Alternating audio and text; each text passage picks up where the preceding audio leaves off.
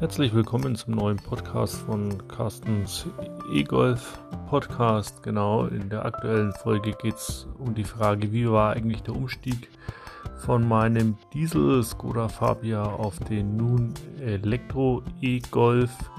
Welche Vorteile hat es, vielleicht welche Nachteile hat es und ich erzähle euch auch, wie sich das kostenmäßig so trägt. Viel Spaß!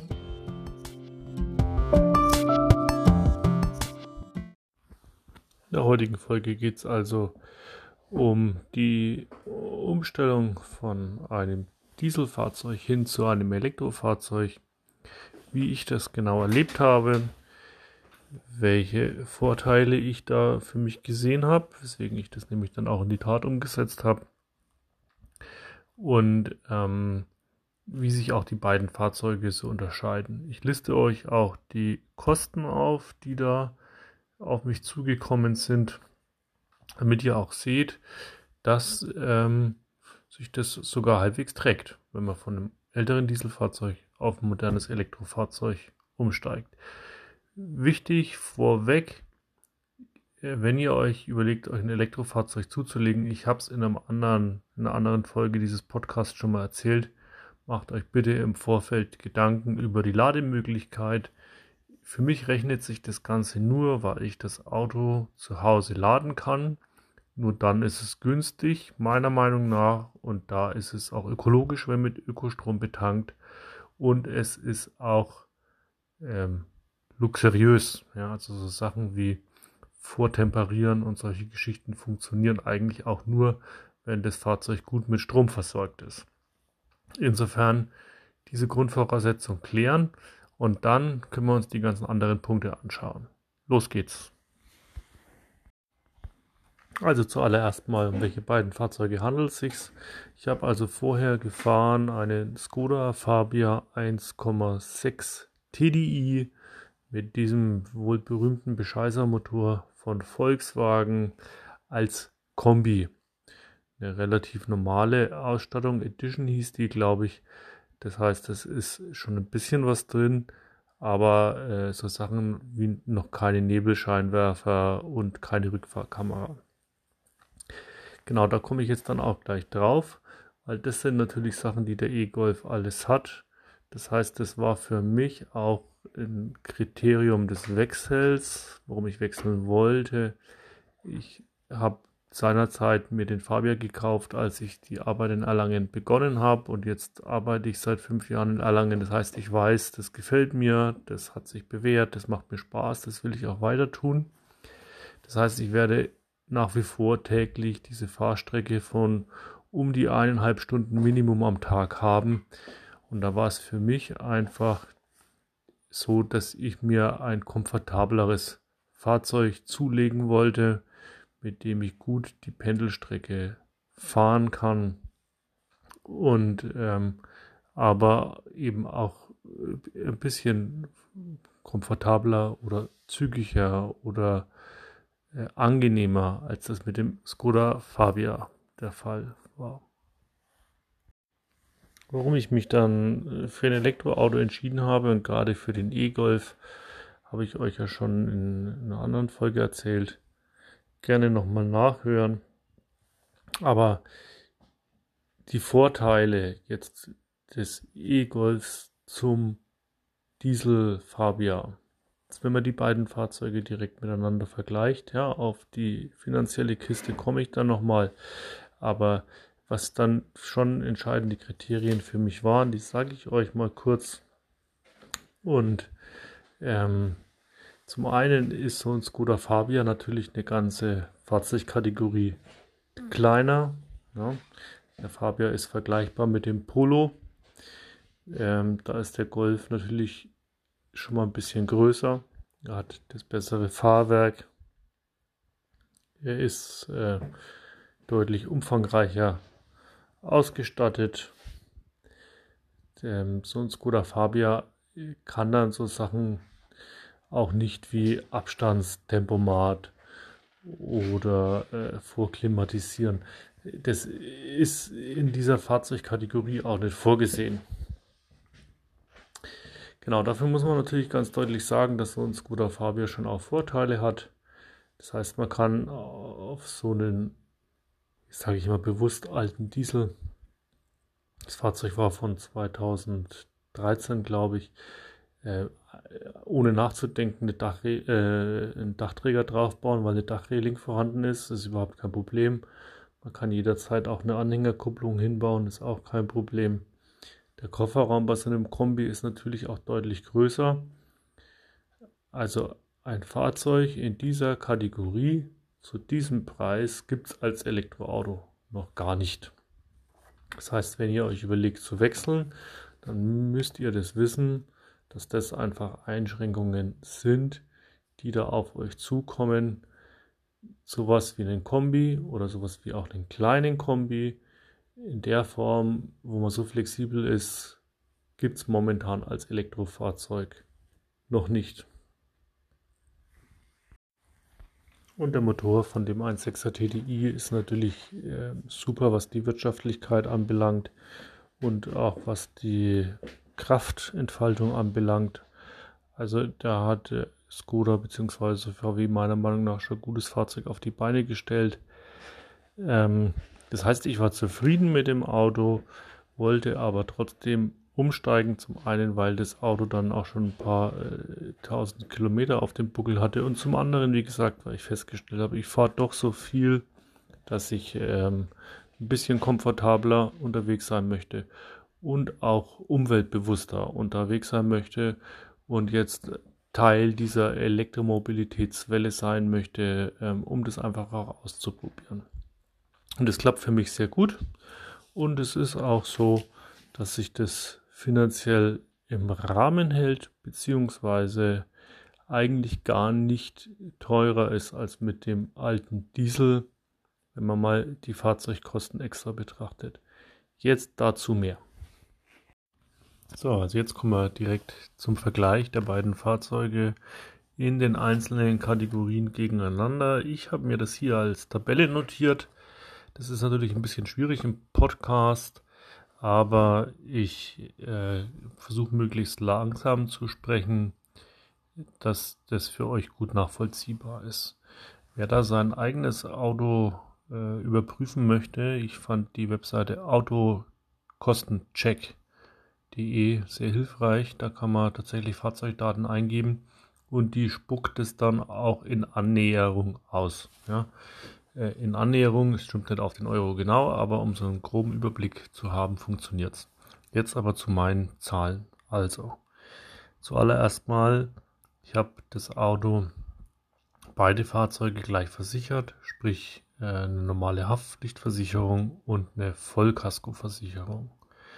Da hat der Skoda Fabia in der Haftpflicht im Jahr gekostet 150 Euro und der E-Golf kostet 74 Euro pro Jahr. Also der E-Golf ist tatsächlich einfach um die Hälfte günstiger. In der Vollkasko nimmt sich nicht ganz so viel. Da war der, der Fabia etwas billiger, nämlich 78 Euro pro Jahr, während der E-Golf kostet 98 Euro pro Jahr, was aber trotzdem erstaunlich ist für die äh, Fahrzeuggröße und den Fahrzeugwert, die Ausstattung. Ich fahre natürlich schon ein paar Jahre unfallfrei und ähm, bin bei der Hook versichert. Also da mag euer Versicherungstarif abweichen davon. Der nächste Punkt ist sehr einmalig für den Skoda Fabia, nämlich Kfz-Steuer bezahlt man natürlich bei einem Diesel 156 Euro waren das für das Fahrzeug mit dem 1,6 Liter TDI Motor. Das geht nach äh, Hubraum und CO2-Ausstoß.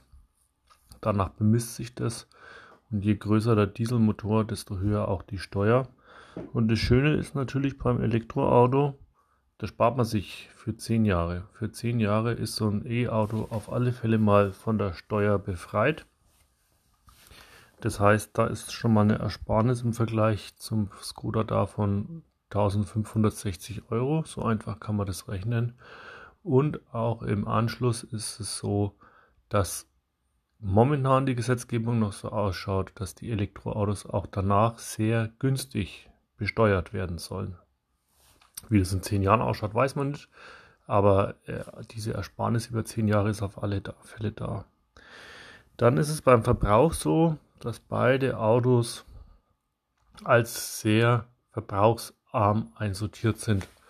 Also man fährt den Skoda Fabia mit 4,5, 5 Liter Diesel und ähm, den E-Golf mit, ich habe mir jetzt hier mal gerechnet, glaube ich, mit einem Durchschnittsverbrauch von 15 Kilowatt auf 100 Kilometer. Sodass ähm, ich bezahlt habe um die 125 Euro für Diesel, wenn man den heutigen Preis von 1,25 Euro annimmt und 90 Euro für Strom.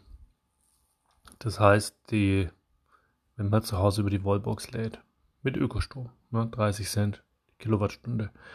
Das heißt, ähm, auch hier ist das Elektrofahrzeug kostengünstig, auf alle Fälle billiger als äh, das Verbrennerfahrzeug.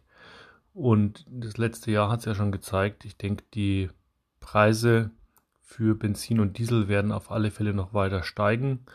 Und jetzt ist Diesel ja noch relativ günstig, also die Rechnung sähe nochmal anders aus, wenn ich das Auto mit Benzin fahren würde, weil da liegt der Preis gerade bei 1,40 sowas. Der nächste Punkt ist ähm, der Wertverlust. Und den habe ich tatsächlich von der von dieser Autovergleichsseite runtergenommen. Ähm, der stimmt bei meinem Skoda Fabia. Da stehen 67 Euro drin. Das war auch ungefähr so.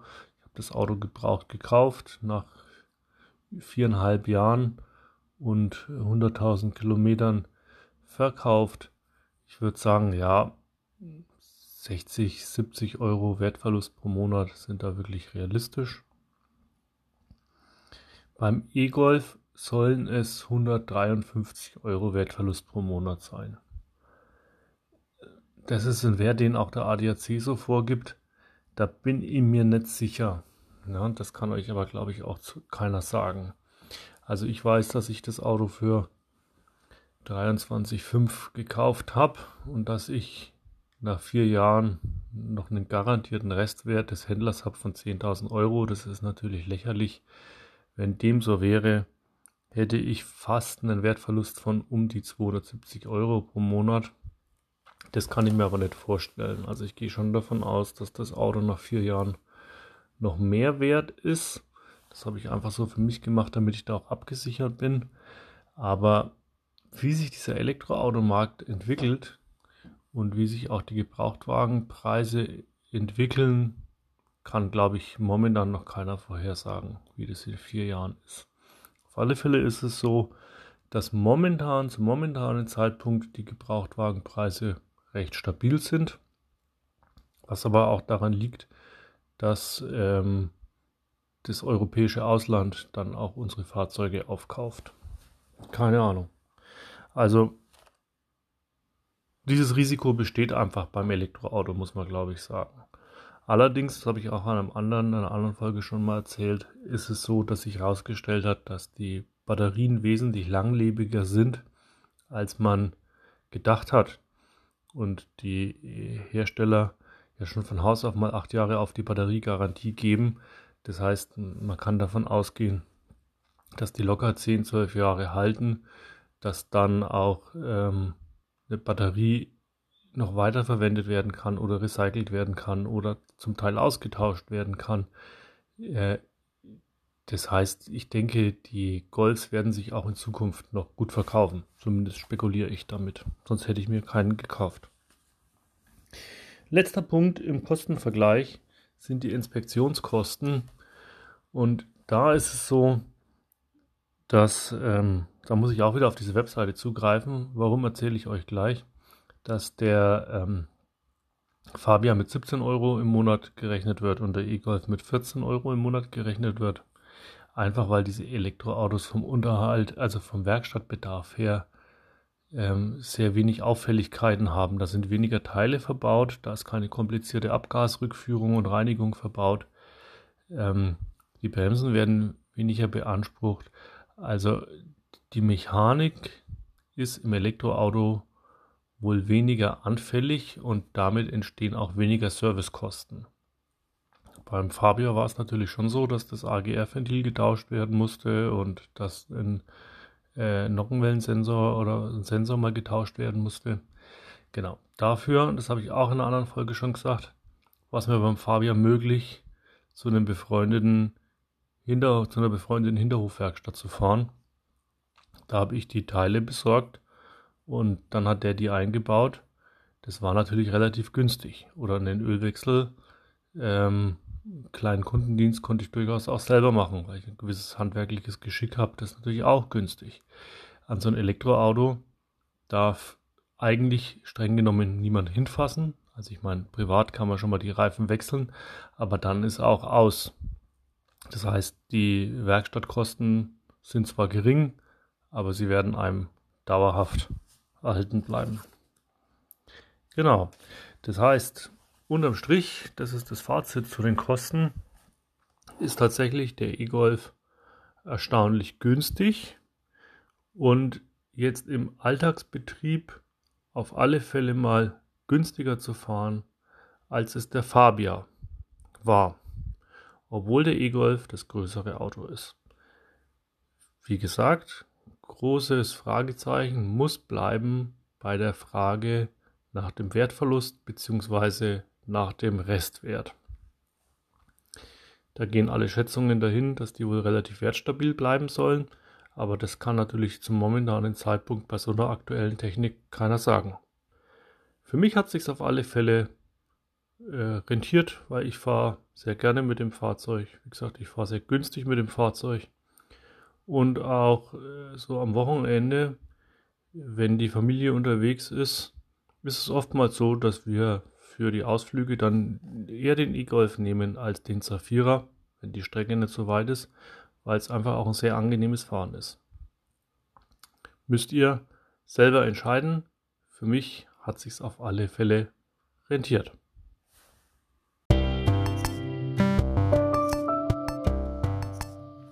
Das war es jetzt eigentlich auch schon zu der heutigen Folge, zu dem Vergleich zwischen meinem alten Skoda Fabia und dem jetzigen E-Golf.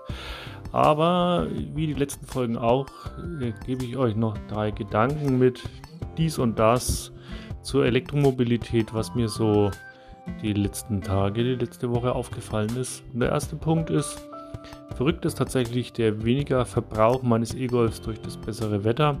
Ich habe das zwar im Herbst auch schon gehabt, aber irgendwie nicht so überrissen. Da war das ja auch alles noch neu. Aber jetzt merke ich schon, dass ich mit Sommerreifen, wärmeren Temperaturen, keine Heizung, tatsächlich auch Werte um die 10,5, 11 Kilowattstunden äh, schaffe im Durchschnitt, was echt wahnsinnig wenig ist. Und dabei zockel ich nicht, sondern ich kann eigentlich sogar auch noch schneller fahren, als ich das im Winter getan habe.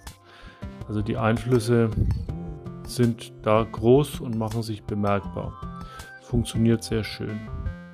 Das zweite, dies und das, was mir so auffällt, ist, ähm, wenn ich so viele Videos auch auf YouTube anschaue, ich weiß nicht, wie euch das geht, ähm, dann stelle ich fest, dass viele YouTuber gerade wieder ihre neuen, relativ neuen Elektroautos weiterverkaufen. Also Tesla halbes Jahr gefahren, weiterverkauft, ähm, Corsa halbes Jahr gefahren und weiterverkauft. Also da wird eigentlich nur diese minimale Haltefrist, die die BAFA ja vorgibt von sechs Monaten, dass man das Auto halten muss, äh, wird erfüllt und dann wird es weiterverkauft, weil natürlich das europäische Ausland, sprich Dänemark, Norwegen, tolle äh, Gebrauchtwagenpreise bezahlen, sodass dann ein Auto quasi sogar gewinnbringend verkauft werden kann, wenn man diese BAFA-Prämie erhalten hat. Ja. Ich finde es persönlich ein wenig schade, auch als Steuerzahler, ähm, weil ich mir so denke, naja, da gewährt unser Staat Zuschüsse, ähm, die doch eigentlich auch gut ähm, noch bei uns genutzt werden könnten. Das heißt, ich fände es eigentlich gut, wenn die Haltefrist erhöht wird. Ja, also der Zuschuss ist super, dass die Autos dann später mal noch äh, weiterverkauft werden, ist ja auch völlig klar. Aber ich würde, ich fände es gut, die Haltefrist würde erhöht werden auf zwei Jahre, drei Jahre, vier Jahre, irgendwie so. Also weil wenn man schon mal ähm, 6000 Euro vom Staat kriegt, dann könnte da ja auch eine gewisse Haltedauer dran gebunden sein. Genau. Und der dritte Punkt ist, ähm, jetzt kommen eben diese ganzen neuen Fahrzeuge auf den Markt. Ionic 5 sieht man, da die Technologie macht einfach immense Fortschritte. Das ist echt verrückt. Und ich denke, da werden wir die nächsten ein, zwei, drei Jahre auch noch große Fortschritte erleben. Es führt echt so ein bisschen dazu, dass die Preise für den E-Golf weiter sinken. Ähm, aber das ist ja gut für euch, falls ihr euch jetzt noch für einen gebrauchten E-Golf interessiert. Ich habe dazu ja auch schon mal eine Folge gemacht. Ich finde, er ist es immer noch wert, gerade auch im Vergleich zum Corsa. Vielleicht mache ich den auch mal, ziehe ich den mal hier als Podcast-Folge. Ähm, aber die Preise sind gut und man kriegt wirklich für um die 20.000 Euro einen super ausgestatteten E-Golf. Egal wie. Ähm, genau, würde mich freuen. Ihr empfehlt mich weiter, ihr empfehlt den Podcast weiter. Ich hoffe, ich konnte euch mit der, mit der ein oder anderen Information ein bisschen weiterhelfen. Bleibt gesund, schöne Feiertage, macht's gut, bis zum nächsten Podcast. Bis dahin, ciao, euer Carsten.